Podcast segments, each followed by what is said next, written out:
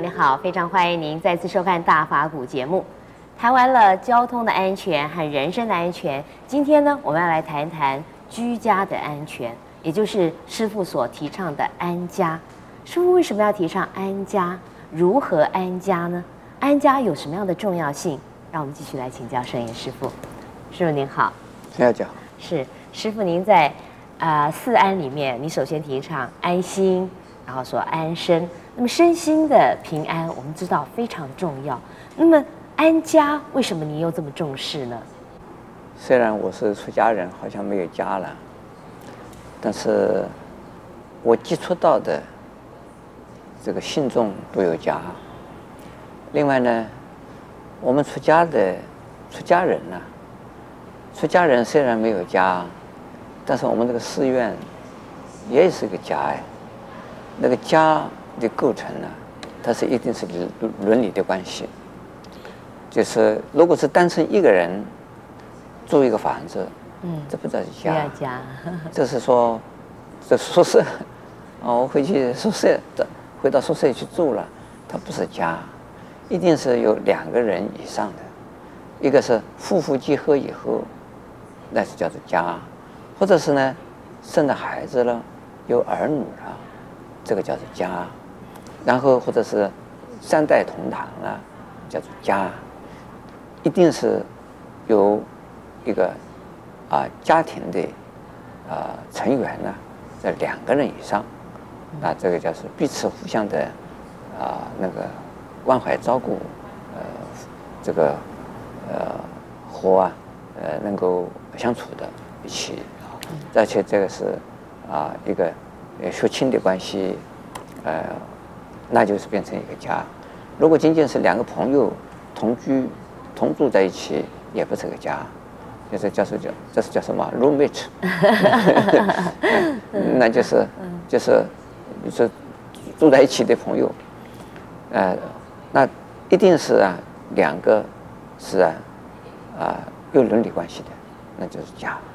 兄弟两个人在一起就是家的，也可以算。姐妹两个人在一起就是家的，那如果不是有这种天伦的伦理关系呢，那就不是家了。那我们出家人是不是也有家的？有哎，我这个自己做徒弟的时候，我有师傅，那我也有师兄弟，那这个也是家吧？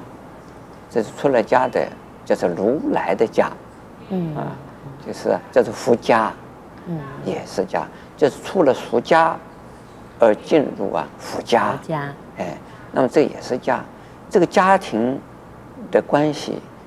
跟在家人的这个关系啊，有点不大一样，啊，一个叫做血亲，嗯，我们这个叫做法亲，啊，这个在家人叫做眷属，我们叫做法眷，这些为什么？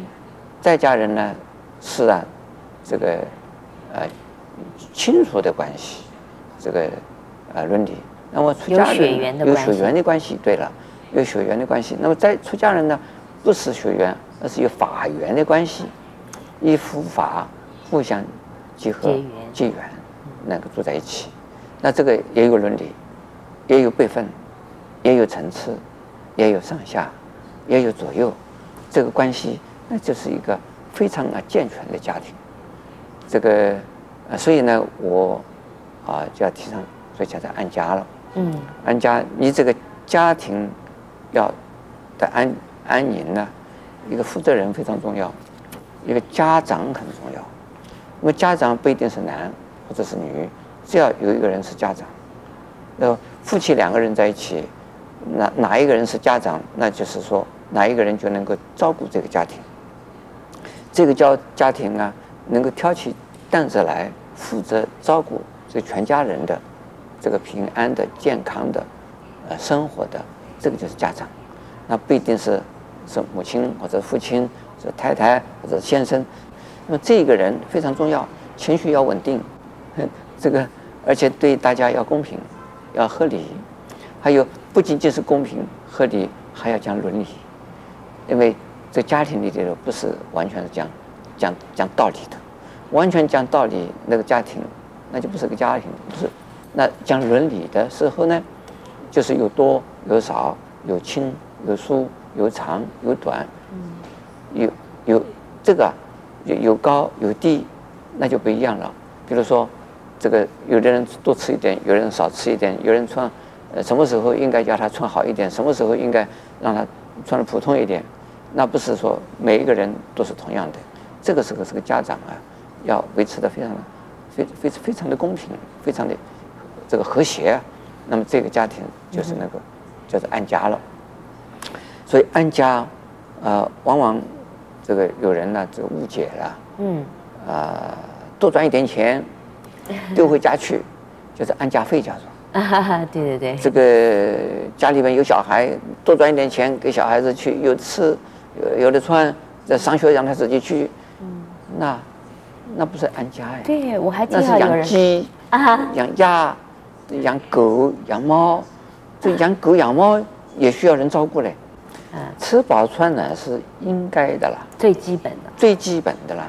除了吃饱穿暖之外，你这个家长另外还有，嗯，就是说，如何让他们感觉到是安全的，这是非常重要。